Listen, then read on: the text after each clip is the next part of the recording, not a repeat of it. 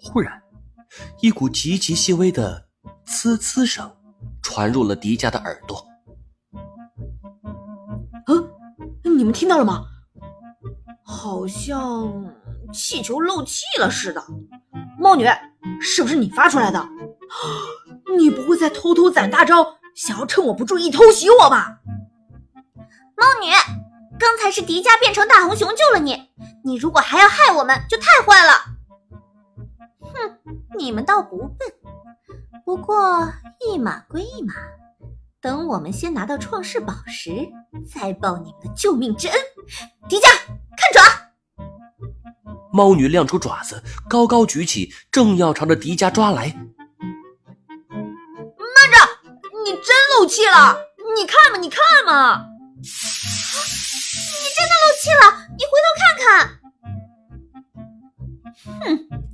个臭小鬼，死到临头还耍花样！喵，你别凹造型啦！你真的漏气啦！听卡乐咪一说，猫女才真的回头。不看倒还好，一看，猫女的脸吓得苍白，她宇航服的肩膀出现了一条三厘米长的口子，此时正在向外喷着白色的气体。我真的漏气了！啊，救命啊！卡乐咪一拍额头。卡了个咪的，大写的尴尬！那博士都是给我找的什么人呢？忽然，猫女的脸变得苍白，甚至出现了呼吸困难的状况。不好了，猫女的氧气不足了！卡乐咪，你快帮她按住出气口！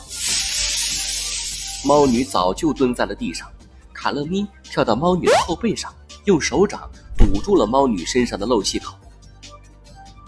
小迪迦，下一步怎么办？啊，这，你不是自诩是聪明的小猫咪吗？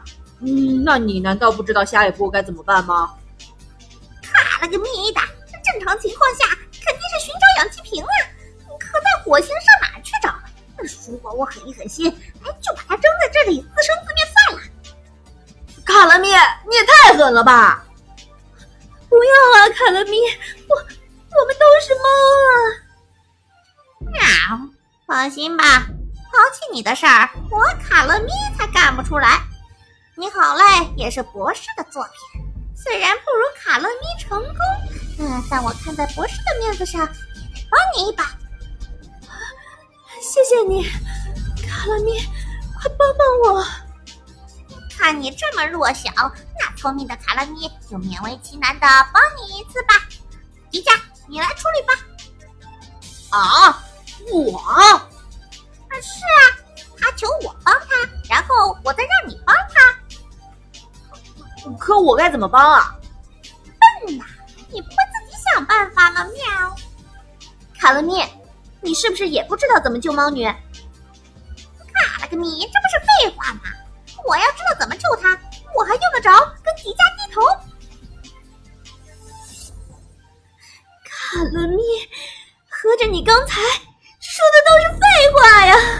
我都要死了，你竟然！急什么？那你跟着我学着点，不要轻易暴露自己弱小和无知，这就叫做猫的矜持。无语。虽然堵住了猫女的氧气出口，但是现在氧气剩余也不到半个小时了，怎么办？怎么办啊，迪迦？让我想想。迪迦想了很多方法，甚至想过把猫女打昏，因为昏倒的情况下，身体的机能也会变缓慢，可以减少氧气的消耗。但这也没法拯救猫女呀。怎么办？怎么办？大红熊，我应该怎么救猫女呢？迪迦，你让我很感动，因为猫女虽然是你的敌人，但你自从知道她遇到了困难，内心就没有产生过一丝的幸灾乐祸，反而一直想要帮助他。目前来说，我们确实遇到了一个极难解决的困局，不过，迪迦，我刚刚扫描了这条山谷，我发现，在你前方两百米的地方有一种很奇怪的能量，似乎有生命存在过的迹象。有人？什么？迪迦根本顾不得回答千岁的问题，他快速的朝着前方飞奔而去。如果这里有人的话，那一定就有像地下城一样有氧气或者人类生存的条件。这样的话，猫女就有救了。然而，迪迦奔跑了不到一百米，他就被眼前的景象惊呆了。没有地下城，也没有村庄，在峡谷的底部。竟然有一个银色的盘子一样的巨大物体，倾斜着插入了地下，地面上仅仅露出了一半。啊，这是飞碟！